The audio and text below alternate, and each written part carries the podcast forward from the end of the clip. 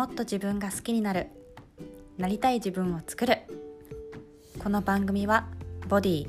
マインドニュートリション体思考栄養学。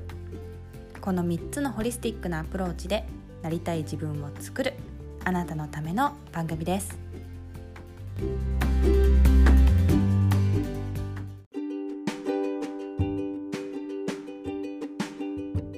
皆さんこんにちは。ホリスティックサロンネリスのなほこです。中学時代をアメリカのオハイオ州で過ごし静岡県の大学に進学。卒業後は大手自動車メーカーの人事部で働きながらアロマテラピーの講師を副業で行い会社を2年半で退社。リンパマッサージ専門サロンで働いた後2012年にホリスティックサロンネリスを開業。自分のやりたいの声に耳を傾け続けてきました。プライベートでは10年以上付き合った人と結婚。一男一女の新米母として山奥の一軒家で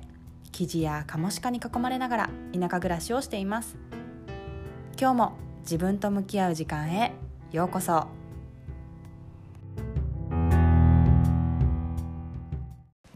さて今日は正しい睡眠とはどういうものなのかっていうことを話していきたいなと思います。毎日私たち寝てるのに意外とどういう睡眠がこうベストなのかって分かってないんですよね。でもあの、先日のラジオでも話してる通り寝てる間に例えば男性ホルモンのあの作りなさいよっていう指令が脳下垂体から出るとかあの、ね、そういう話もしてるところから寝るのってすごい大事ってっていうのは分かってると思うんですよね。一般的にも、えーと、寝てる時っていうのは体の修復に、えー、使ってるっていうのも分かってますよね。なので正しくあのどうせね寝るんだったら正しく寝たいと思うので今日は睡眠についてちょっと深掘りしていきたいなと思いますそもそもですね睡眠って2つ種類があるんですよ一つはノンレム睡眠。でもう一つがレム睡眠ですね。名前だけ聞いたことあるんじゃないかなと思います。ノンレム睡眠っていうのはすごく深い睡眠で脳とか体の修復をしてます。逆に浅い睡眠のレム睡眠っていうのは、えー、体ではなくて記憶の調整メンタル回復ですね。をしてるんですね。でこの2つが、えー、ノンレムレムノンレムレムって大体90分おきに出てそれでこう体と心の状態が整われるってことですね。そんな感じで睡眠っていうのはなってます。で睡眠を、ね、語る上でやっぱり一番大事なのはホルモンなんですね。で、えー、睡眠に関係するホルモンっていうのは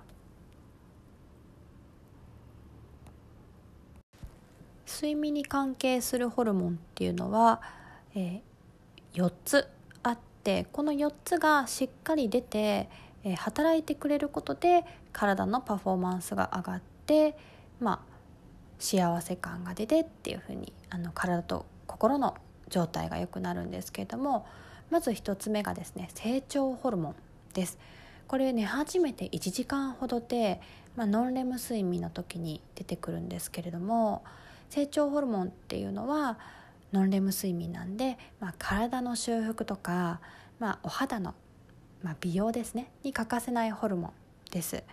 で運動することでこのの成長ホルモンっていうのはすごい分泌が良くなるので、まあ、普段から運動しておくと分泌しやすくていいかなと思います。でこれがしっかり出ないと体の修復力がまあ下がってくるので、まあ、起きた時もすごいだるいでしょうし、まあ、美容面でもなんかちょっと肌の状態が良くないっていう風になってきます。でもう一つのホルモンがコルチゾールホルモンこれは何度もお話に出てると思うんですけれども、まあ、ストレスホルモンですね。でこれストレスに対応するホルモンなんですけれどもその他にも炎症とかアレルギーを鎮めたりあとは血糖値を安定させるホルモンなんですね。なので慢性的に例えばストレスを抱えていて常にこう日中起きてる時にコルチゾールをバンバン使ってるとあの寝てる時特に明け方にこのコルチゾールっていうの出てくるんですけれどもこれが出せなくて夜中、まあ、血糖コントロールができなくて、えっとまあ、血糖コントロールができないとアドレナリンっていうあの興奮のホルモンが出て、えっと、それで血糖をコントロールするんですけれどもそうなるとその作用が出て悪夢をよく見たりとかとにかくあの眠りの質が浅くなってしまいます。で3つ目のホルモンはセロトニンですね。でセロトニンっていうのは日中起きてる時に出てるんですけれどもあので逆に寝てる時っていうのはメラトニンっていう睡眠のホルモンが出るんですがこの2つって拮抗作用って言ってあのセロトニンがしっかり日中出れば寝る時もメラトニンがしっかり出るメラトニンがしっかり出るからセロトニンがしっかり出るっていう感じでもうセットで動いてるんですね。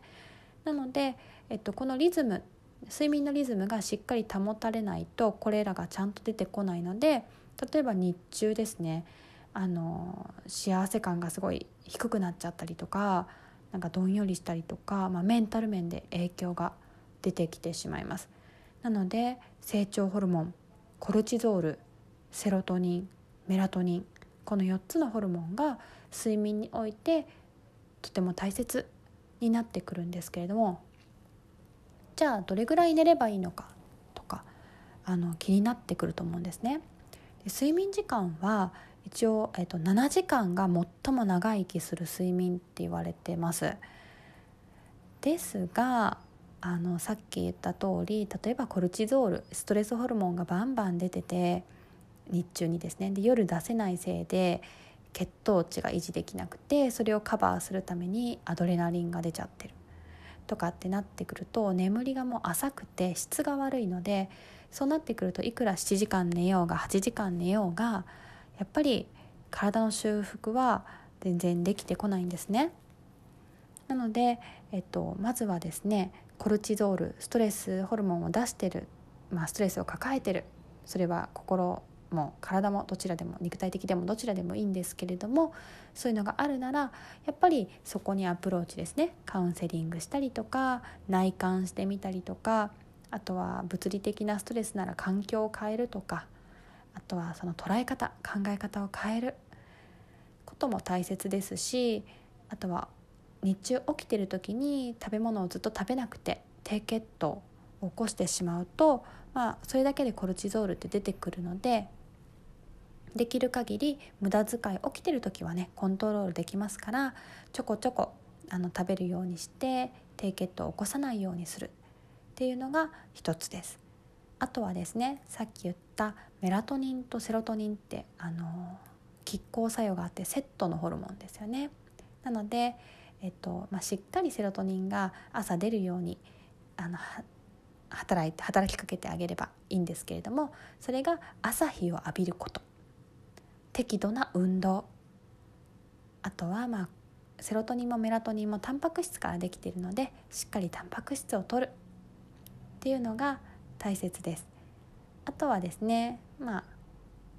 電磁波、まあ、携帯とか w i f i とかですよね。そういうのもメラトニンホルモンを壊すって言われてるので寝る前は携帯を例えば機内モードにするとか w i f i を切っちゃう。そういうのもすごく大切になります。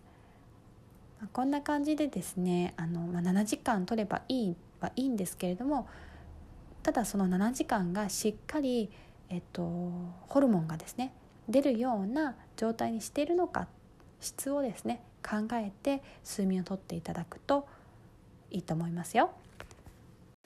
あとはですね余談なんですけれども、えー、ドクター・カリシュというお医者様が言っていることなんですがえーと、夜中12時までの睡眠っていうのは1時間あたりそれ以降に寝た場合の2時間分に相当するって言ってるんですね。まあ、要するに、えーと、10時から寝たとしたら10時から12時ってたった2時間ですけど1時間あたり2時間分なので4時間に相当するってことですよ。なので例えば10時に寝て、えー、3時に起きたとしたらそれだけで一応7時間分の睡眠に相当するっていうことですねなのでやっぱ早寝早起きは、えー、時短時間も短く体が修復されて、まあ、すごく有意義に活動できるってことですよね。あとはですね夜中の12時から2時っていうのは胆汁っていうあの胆のから出てくる、まあ、脂質ビタミンとかあとは